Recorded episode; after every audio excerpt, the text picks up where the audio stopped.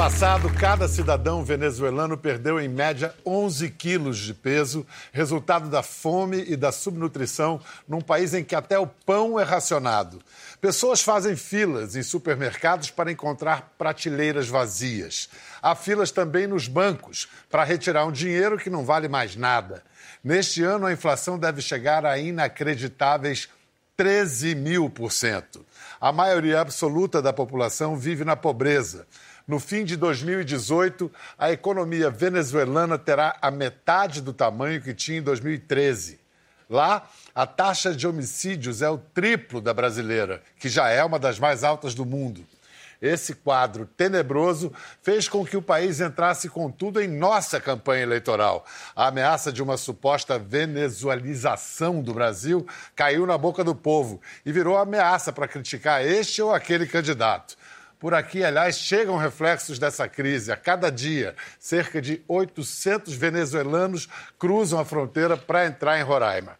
Para tentar entender o que está acontecendo com o nosso vizinho, que no passado já foi uma das nações mais ricas da América Latina, vamos conversar com dois jornalistas. Um é referência de lucidez e análise no Brasil, e com ele vem uma jornalista venezuelana que há seis anos vive no Brasil, mas não deixa de seguir de perto a situação em casa até porque a mãe dela ainda vive lá.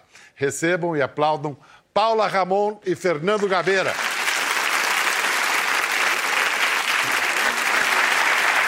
Estava fazendo essa abertura e às vezes, às vezes parece um, um, um cenário ficcional que não está acontecendo.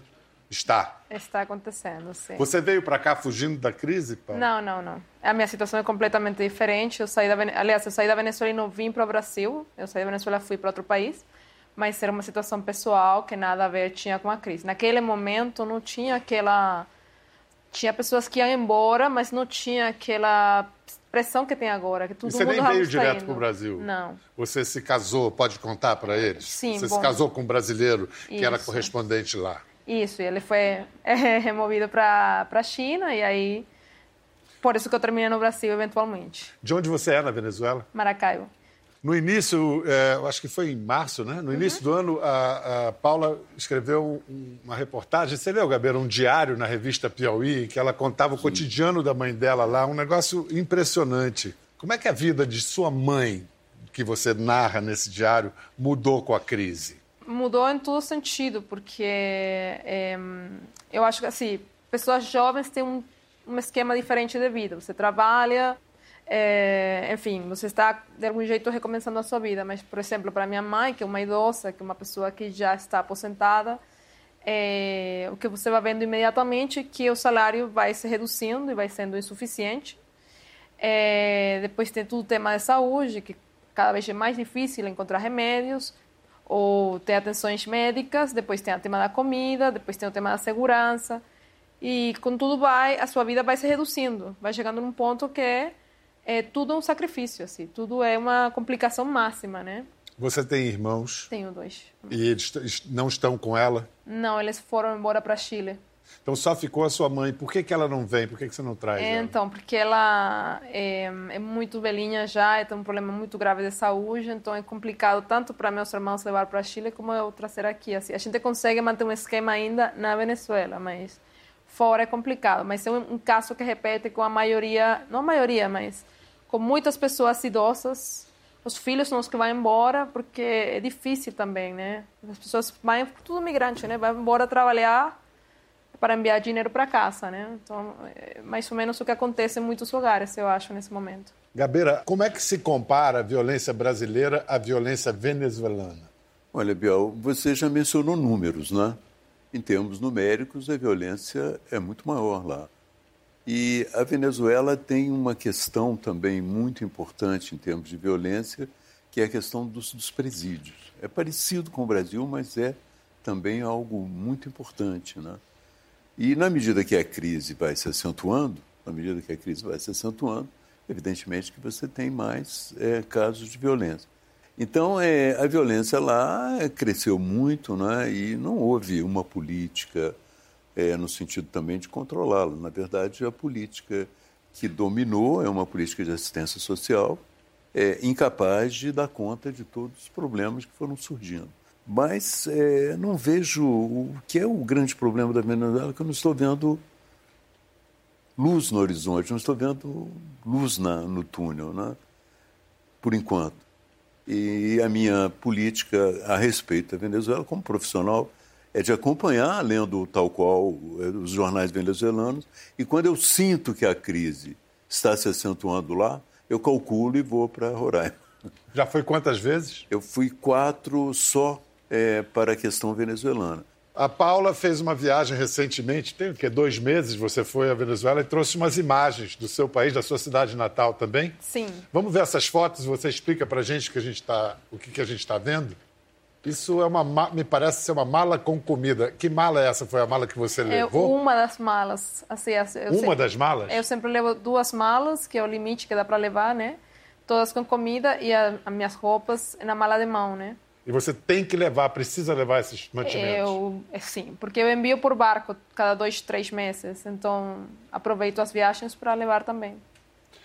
Lixo na rua, não há mais coleta de lixo em Não, Maracaibo? então, todos os serviços eh, faleceram, assim. Eu- as pessoas acostumam que tem de, de jogar tudo lixo nas esquinas e tem pessoas que rebuscam no, no lixo e vai ficando e vai acumulando e vai acumulando Uma e pergunta. É o problema de saúde pública totalmente, É, totalmente. posso fazer uma pergunta? a ela? Por favor. É, recentemente eu acompanhei em Maracaibo, pelo, pelos jornais, aquela história da carne estragada. As Sim. pessoas estavam Hoje comendo. tá- agora está outra vez com a BBC. De novo, as pessoas estão comendo carne estragada. É. Né?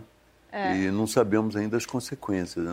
Não- Então, porque tem o sistema da eletricidade, né? A eletricidade cai, Então, os apagões, né? tem os apagões, a carne que está nos ali atingem estocada. também em Boa Vista. Atinge em Roraima, que é porque abastecida a Guri- pelo é. sistema. A sensação que a gente tem é que as autoridades não conseguem falar é, foi aqui o problema ou é aqui o problema. Sempre a mesma resposta, né? Um sabotagem.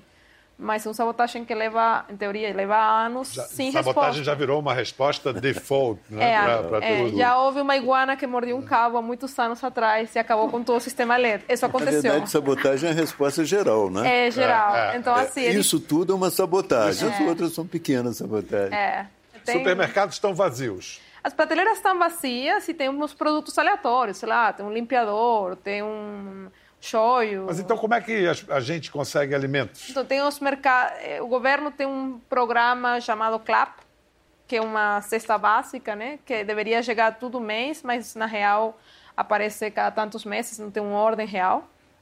Esse é um jeito. O outro jeito é o mercado negro, para quem consiga pagar os preços. Mas para quem não consegue nem o mercado negro, nem, esse, nem essa cesta básica, tem que ficar é, peregrinando de supermercado em supermercado todo dia, tentando achar um arroz hoje, amanhã um feijão e assim vai. Eu vi relatos de que o, o- o mercado negro de alimentos está fazendo mais dinheiro do que o mercado de drogas. É, há comentários sobre... Sim, porque também... Realmente. E, e tinha também um esquema pela fronteira, né? É, Realmente, ainda acontece. Aqui, aqui acho que não tem... Isso na fronteira com a mais, Colômbia, né? Mas com a Colômbia, Na sim. fronteira nossa, é, o contrabando é contrário à Venezuela. Quer dizer, a gasolina que vem para cá. É a gasolina de lá que vem, porque a gasolina ultra subsidiada. Quanto custa o litro da gasolina hoje lá? tanque é 0,01 50. É, centavos. um centavo de dólar. Não menos ainda, eu acho. Menos que um centavo de Menos, dólar. menos. É, é difícil levar seu. Mas a comida é levada para Colômbia, a comida tabelada é levada para Colômbia e é revendida lá em pesos a um preço muito barato, mas para quem vende, para quem leva, é uma ganância, é um lucro grande. É, e a comida é o tema de quase todos que vêm, né? Sim. Quando você fala, por que, que você veio? O dinheiro não estava dando para comer. E tem uma última foto que você trouxe de um caminhão, aliás, exatamente. Esse me parece ser um caminhão pipa, é isso? Isso. Porque não há fornecimento de água. Como, Não, como em Maracaibo eh, eh, sempre houve problemas de água, só que assim, nos últimos anos ag- agravou de um jeito. Você pode ficar, sei lá, três semanas sem água, sem água corrente, né? E para quem pode pagar, de novo, porque a maioria das pessoas não pode pagar. Para quem pode pagar, o caminhão é uma opção, senão fica sem água. Então, a gente pode dizer que a crise na Venezuela desintegrou sua família. Não só a minha, eu acho que muitas famílias, né? Porque eh, acho que a maioria das pessoas que for, eu fui embora por motivos pessoais, óbvio, mas meus irmãos foram embora os meus primos foram embora todos por questão da crise, mas eu acho que a gente tem uma cara positiva até. Sua mãe não saiu do país, foi a única que não saiu de sua família nuclear. Isso, foi a única. Ela, mas ela teve que deixar Maracaibo.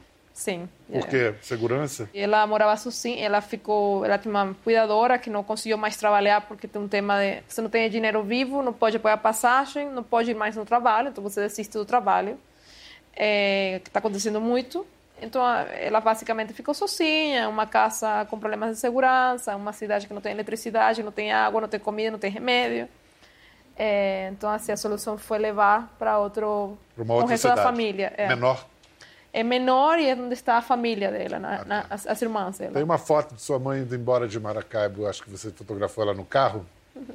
Pessoalmente, como é que ela está reagindo a tudo isso? Está deprimida? Tá... Ela está melhor, mas acho que uma coisa que é muito difícil no caso venezuelano é que você tem os temas emocionais e pessoais é, supeditados aos temas práticos de comida. Basicamente, você precisa comer. É, e, e, isso tem sido um tema para minha mãe, que não consegue deixar a um lado, acho que para muitas outras pessoas, né? Ter que concentrar todo o seu dia a dia num tema prático de comida e remédios é complicado. Vamos ver a história de outra família venezuelana que foi narrada no Profissão Repórter. São 5 horas da manhã na capital da Venezuela, Caracas. Só acordando cedo é possível garantir um bom lugar na fila para comprar pão. Estamos na fila antes de ir ao colégio para comprar pão, mas parece que só estão aceitando dinheiro e notas novas. Alcancei a comprar todo. Comprei 10 pães por 25 mil bolívares. Agora vou aproveitar para chegar cedo no colégio. Os pães são alimentos com preço controlado pelo governo venezuelano. A sacola que Edglis comprou equivale a 30 centavos de real. Como os alimentos de preços controlados acabam rápido, a solução é buscar o mercado paralelo ou os alimentos não controlados. Esse pacote de pão custa 220 mil. E o que eu comprei esta manhã na padaria, que o governo regula, custou 25 mil. É um outro tipo de pão, mas a diferença de preço é uma barbaridade. No momento em que Rony gravou essa reportagem, em março, um salário mínimo na Venezuela era 1 milhão e 300 mil bolívares, capaz de comprar apenas seis pacotes de pão de forma ou três pacotes de papel higiênico. A principal renda de Edglis hoje é o marido, que migrou para o Peru há um ano e trabalha lá como cozinheiro. ¿Te quieres ir a Perú tú también? ¿Por qué?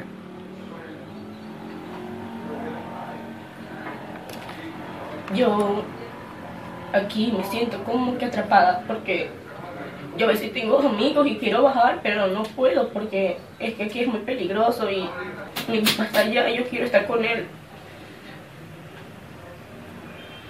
Yo no entiendo qué es lo que está pasando aquí. É difícil, difícil para uma criança entender o que está acontecendo, para uma mulher como a sua mãe.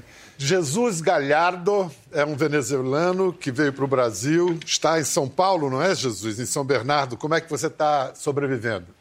É, eu estou morando né, em São Bernardo do Campo. É, cheguei faz uns, uns quatro meses quase. Né? A gente começou trabalhando, né, testando uma padaria, mas é, poco comienzo de eso contactó una persona para mí, me contactó por medio de internet y conseguí alugar un, un posto, un trailer de lunch, né? minha, minha profissão é cozinheiro, né? Uhum. Então eu falei para ele, vou, vou testar e a, a gente está conseguindo, né? E está dando certo. Você acha que você vai voltar um dia para a Venezuela? Vai ter condições de voltar a uma Venezuela recuperada? Você acredita nisso? Eu acho, eu acho que vou ter vida para olhar isso, mas não de perto, não. Acho que vou olhar desde aqui. Não, não consigo olhar um, um futuro perto, né? Com meu país mudado, né? Você tem filhos? Sim, ainda ficam três filhos lá na Venezuela. Ainda tem três filhos na Venezuela? Sim, Algum com você aqui? É, sim, eu cheguei com minha filha mais novinha, mais, mais pequena, e agora sua mamãe já foi até lá, faz, faz já uma semana, né? foi a pegar a sua filha, já uma menina um pouco mais velha, seu primeiro matrimônio, e voltou. Aproveitou também de trazer a sua irmã e uma sobrinha, graças a Deus a gente conseguiu, né? E já voltaram, já, graças a Deus já está aqui. Muito obrigado, Jesus. Boa sorte para você e parabéns pelo bom português que você está falando. Ah, muito bem. Imagina. Para vocês, o intervencionismo estatal de Chaves, de Maduro, pode ser apontado como a principal decisiva razão econômica da crise? Olha, eu acho que é uma concepção, não é? uma concepção política e econômica num país com muito petróleo, que poderia ser um país economicamente pujante, mas que falhou. É, não é só é, a questão política, existe também muita corrupção. Entende? Uma corrupção formada é, numa burguesia que ficou em torno do chavismo. Pessoas muito ricas que se deslocam, deslocam suas fortunas para fora do país. Então, é, há um sistema político ineficaz, incapaz, juntou-se também a corrupção, entende?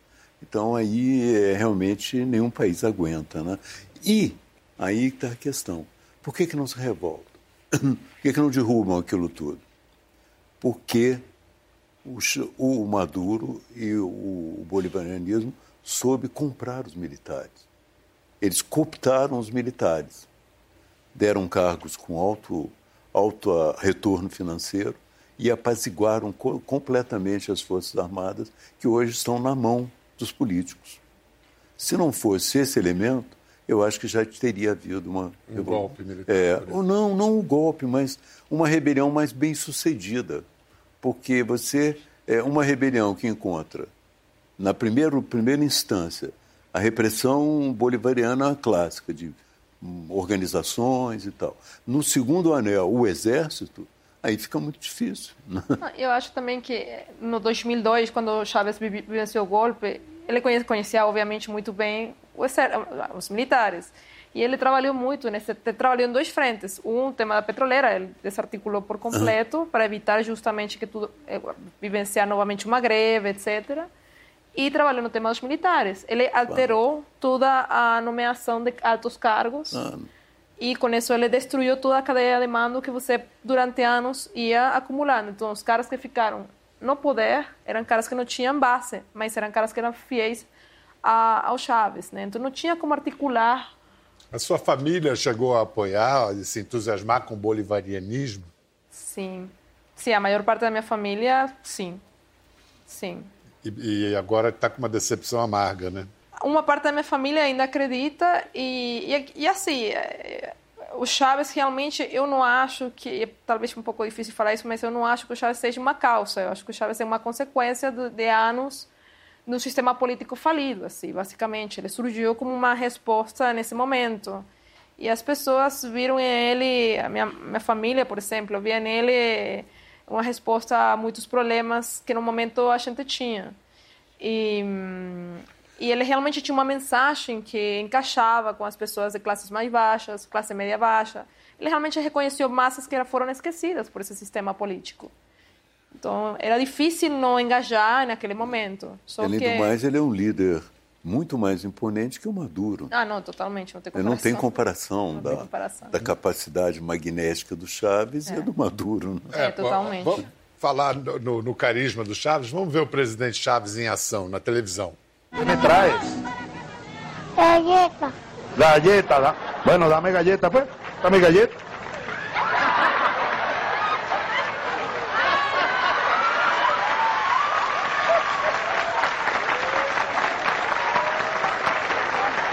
Están viendo lo que es un niño, lo que es un niño, ¿ve? La generosidad. Luego, luego viene, luego viene la sociedad capitalista y nos enferma de egoísmo. Tú te lo ganaste, un tubazo. Designo ministro de Educación a Héctor Navarro. Ese es el tubazo. Héctor Navarro, ministro de Educación. Ay, Dios mío. Vamos a tener que hacer un ejercicio con las cámaras. ¿Dónde está Teresita Maniglia? No, yo voy a convocar un día de esto a todo el equipo para que hagamos un ensayo de lo que es el manejo de cámara. Mira, si tú ves, esto, esto con la autocrítica, con todo el afecto, pero tú ves los canales de la burguesía, son buenos, desde el punto de vista técnico, muy buenos. Yo estoy aquí pariendo porque estoy mostrando esto y entonces la cámara va para otro lado. Y hace poco estaba mostrando la jubita y la cámara va para otro lado. Yo estoy viendo ahí al frente. Vamos a tener que practicar, muchachos. Dicen que se fue muy lejos, que se fue con otro amor. Lucerito, Lucerito, tengo herido el corazón. Paula, era isso então? Ele cantava, ele fazia crítica de televisão e nomeava ministros, ele governava ao vivo. Tudo na TV. Tem um humorista que falava, Laureano Marques, né, que escrevia em tal qual, que ele falava que a TV para nós era como o corral, o, o carrinho para o bebê, né, a caixinha do bebê, e o Chaves era o bebê. Quando ele estava fora da caixinha, você ficava desesperado. Cadê a criança? Cadê a criança? O que está fazendo, né? Porque era isso, ele ficava o tempo todo na TV. Eram horas, horas, horas na TV. Isso explica o apoio popular que o Chaves teve? O que mais explica? Eu acho que explica também o fato de ele ter sido um líder político de uma dimensão maior do que a média é, que existia ali. Né? Além do mais, ele tinha medidas, ele tinha. Posso dizer isso sem medo de errar, porque é, eu presenciei, ouvindo venezuelanos, que ele, ele tinha uma relação com o povo, ele gostava do povo. E isso era evidente. Né? Quando houve chuvas, gente desabrigada, ele abriu o palácio. Vem todo mundo para cá. Os desabrigados foram para o palácio, alguns. Não sei se você se lembra. É, na tragédia de Vargas. Exato. Mas foi meio polêmica essa tragédia também. Mas ele abriu, não é? É, depois ele abriu. Não, mas Então, ele vinha do povo também. É, né? ele vinha do povo. Então ele é... O Maduro também, mas o Maduro não é. O Maduro não tem talento. Não, mas eu acho que, que o Chávez sempre enten- vinha do povo, fez uma trajetória muito a venezuelana e entendia o país que ele queria governar. Acho que o Maduro nunca pensou em governar aquele país. Acho que o Maduro fazia parte, de algum jeito, daquela élite que ficou em torno dele, a élite política. E no momento que ele entrou para governar o país, era claramente, pra- eu acho, E a crise já. A crise não já tinha os estava petrodólares e ele não estava preparado para aquilo, né? Ah, eu vou poupar o Gabeira dessa pergunta, que é sobre essa suposta ameaça de venezuelização do Brasil. Você, como estrangeiro, pode olhar um pouco de fora e nos dizer há algum risco nesse sentido? Ah, eu estou escutando isso há anos, né? Eu lembro da eleição de 2014, eu Uhum. escutei a mesma coisa. Eu acho que cada país tem processos diferentes. Eu acho que não dá para você fazer uma similitude. A, a gente viveu mesmo 20 anos atrás, quando todo mundo falava que a gente ia virar Cuba. É, você não vira Cuba, você vira um país com umas circunstâncias particulares, mas o Chávez não é Fidel, Lula não é o Chávez, etc. Né? Então, eu não acho que exista tal coisa de risco de venezuelanização. Eu acho que cada país tem seus processos, cada, cada um dos, seu- de seus líderes tem suas, eh, seus projetos. Mas que você pode estabelecer similitudes em situações, você pode. Mas não significa que de uma eleição, seja esta ou outra, determina que daqui a cinco anos você não vai ter comida na prateleira, né? Acrescenta alguma coisa ou tá bom, Gabeira? Não, eu acho que é isso mesmo. Eu acho que é, os dois países são vizinhos, né? É, mas são de dimensões diferentes, com uma estrutura diferente, com umas forças armadas diferentes. Totalmente. Gabeira. Uma Economia diferente. Mas o Brasil, Gabeira, como líder regional, potência regional, é, qual a responsabilidade do Brasil, do governo brasileiro nessa crise? Olha, a responsabilidade nossa é a responsabilidade do líder no continente. Mas você acha que o governo brasileiro está sendo atuante o suficiente? Olha, no campo interno, eu acho que nós demos alguns passos. Entende? Nós recebemos, não estávamos preparados, recebemos os venezuelanos, é, construímos 10 abrigos, o Exército entrou, é, ele examina a situação de cada, a- de cada abrigo os, e faz um processo de interiorização, que é receber as pessoas em Roraima e distribuí-las pelo Brasil. É um pouco lento, porque as nossas condições são condições precárias. Né? Vamos ver um trecho da reportagem do programa que você fez em sua viagem mais recente, Ah. em agosto passado, para a região. Ironicamente, os refugiados do socialismo bolivariano se concentram em Boa Vista, na Praça Simão Bolívar. Aqui, apesar das condições, sem água potável ou banheiros, há solidariedade social e algumas iniciativas próprias para atenuar a pobreza. Essa mulher, por exemplo, conseguiu uma geladeira amiga e produz picolés. Tu hacías em Venezuela? ¿Qué? Yo. ¿Qué es lo que tú hacías? Eh, docente. Era Docente. Sí, de inglés. ¿En inglés? Eh, sí, en la primaria daba clases. As ruas da capital estão sempre cheias de gente pedindo emprego e limpando vidros de carro. Paula, você esteve lá em Roraima também. O que mais te impressionou ali? A fome. A fome. É, em Roraima. A fome dos, assim, dos migrantes, né? Sim. Eu nunca vi. É, é difícil ver uma população, ver crianças. Eu vi crianças de 20 dias de nascido dormindo no chão, pessoas que falavam que tinham comido uma panela de feijão, um grupo de 12 pessoas por dois dias. É, a fome foi o que eu achei mais impressionante. Eu vi também muitas iniciativas de pessoas que cozinhavam quilos e quilos de comida para levar nessa Praça Simão Bolívar, em outros lugares onde eles se ocupam.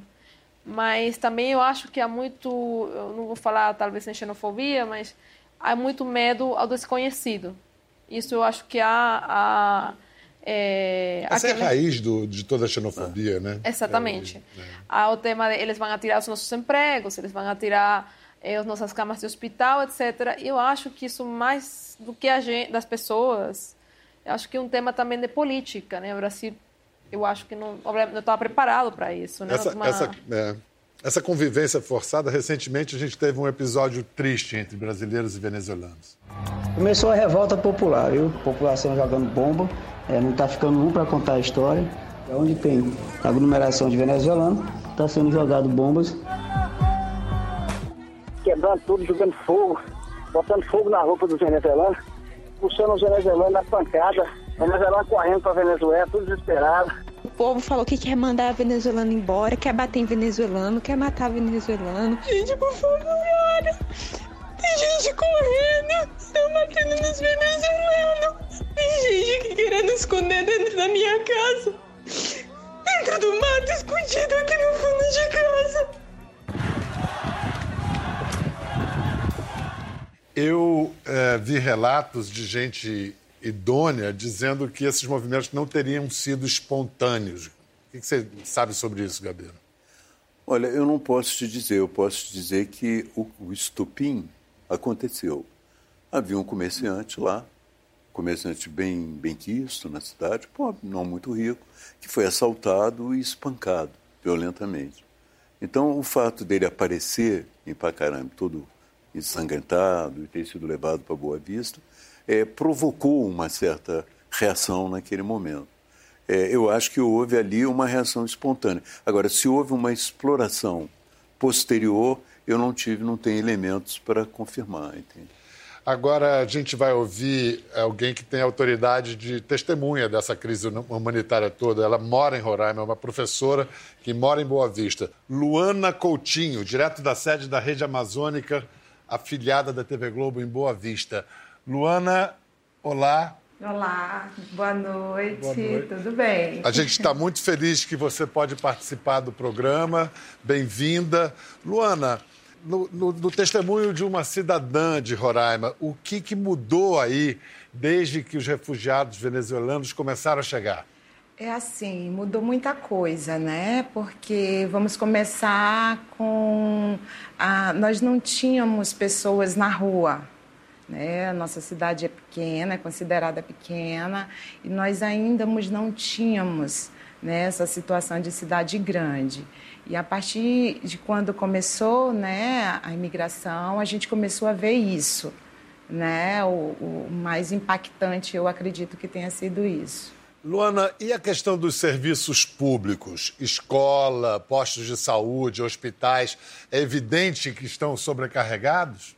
Com certeza, nós já tínhamos né, os nossos problemas com relação à educação, saúde, segurança, a questão da prostituição.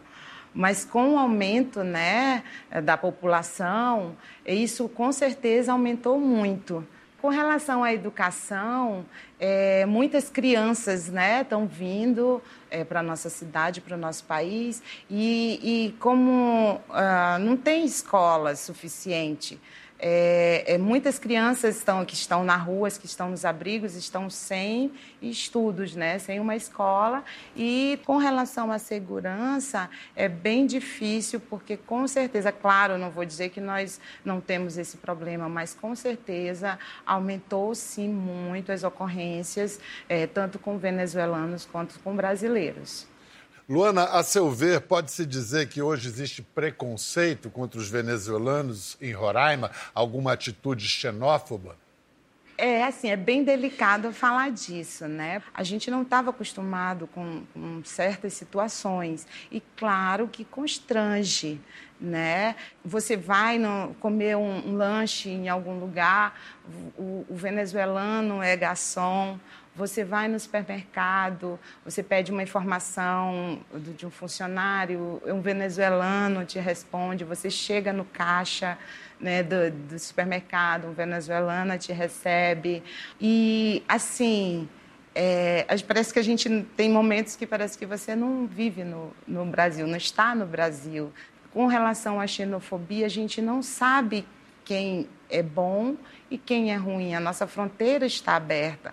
Então, as pessoas é, de boa índole, de mal índoles, entram.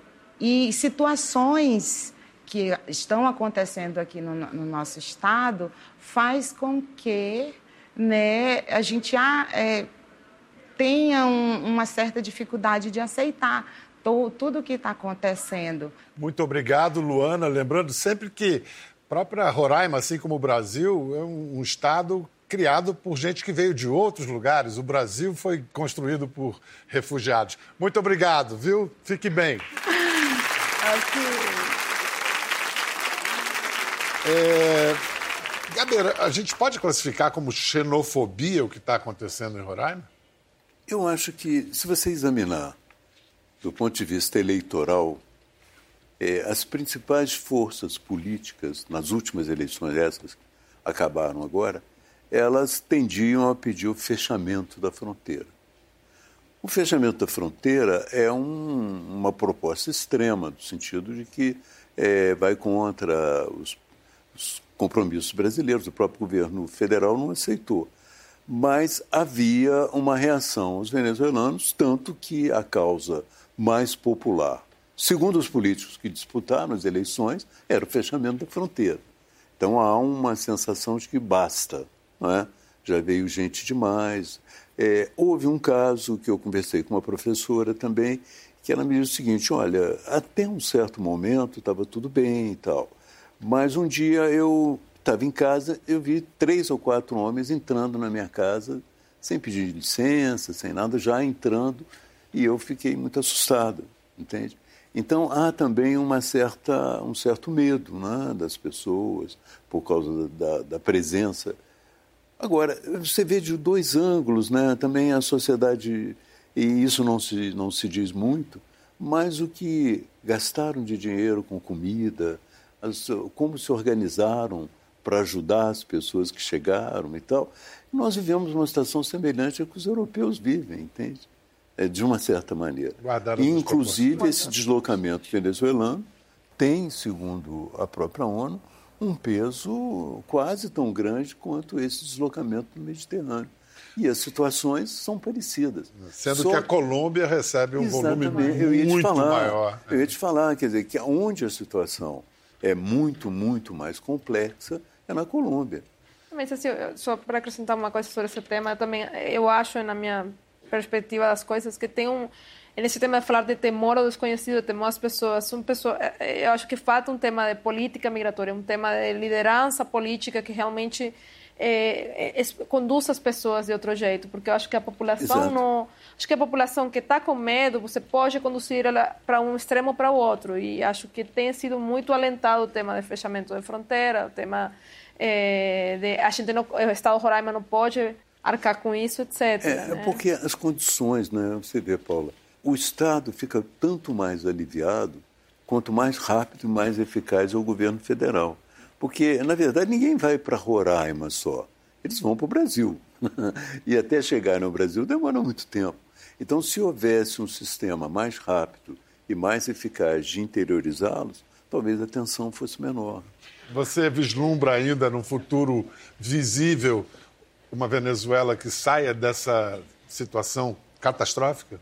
Acho que a gente ficou, na Venezuela, a gente ficou tantos anos dando tanto palpite que acho que já não tem mais palpite possível, né? Mas não sei, assim, depende para quem você perguntava, antes de falar é uma questão econômica e você só subir preço do petróleo e fazer umas mudanças, pronto. Eu acho que tem um tema social muito mais de fundo até que o problema econômico, que eu não sei quanto tempo vai levar para consertar, até porque as gerações mais novas é, estão todas indo embora e, e, eu não sei realmente como é que o país vai conseguir é, virar a página, né? É um país muito polarizado, muito violento, muito com uma inversão de valores muito grande, né?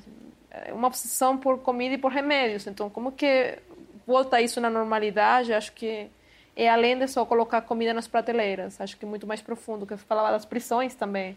As prisões são um drama muito grande do que muito pouco se fala é, que eu acho que também não veio como a estrutura do Estado poderia voltar novamente nos eixos. Não, eu não vislumbro. Você, Gabeira, também não enxerga... Não, a curto prazo não, mas eu, eu creio né, que existem elementos de superação possível. Quer dizer, a Venezuela continua sendo uma grande produtora de petróleo. Então, essa é uma base que a ser explorada. Né? Em caso de alteração para a democracia, evidentemente que é possível uma grande solidariedade internacional também, né? não só continental como internacional. Então, esses elementos podem. É, agora, o que vai fazer a mudança, a transição é difícil. Recentemente é, saiu na, na, imprensa americana um encontro dos de dirigentes americanos do grupo do, do Trump com oficiais militares venezuelanos possivelmente estavam conversando sobre um golpe. Né? Mas esse caminho, eu não sei se vai ser o caminho melhor. O caminho melhor seria realmente de uma, uma movimentação democrática e uma superação com o apoio internacional, entende? Espero que... Parece um bocado improvável no momento. É um bocado improvável e nós temos que continuar olhando, monitorando permanentemente, porque é bem claro que aumentando a crise lá, eu posso correr para Roraima porque já tem mais gente. Muito obrigado, Gabeira, mais uma vez pela sua presença aqui. Obrigado, Paula. A gente torce por uma solução para o drama dos nossos vizinhos venezuelanos e que pelo menos essa crise também sirva para os brasileiros darem mais valor às nossas instituições democráticas, que esse é o caminho. Até a próxima. Gostou da conversa? No Globoplay você pode acompanhar e também ver as imagens de tudo que rolou. Até lá.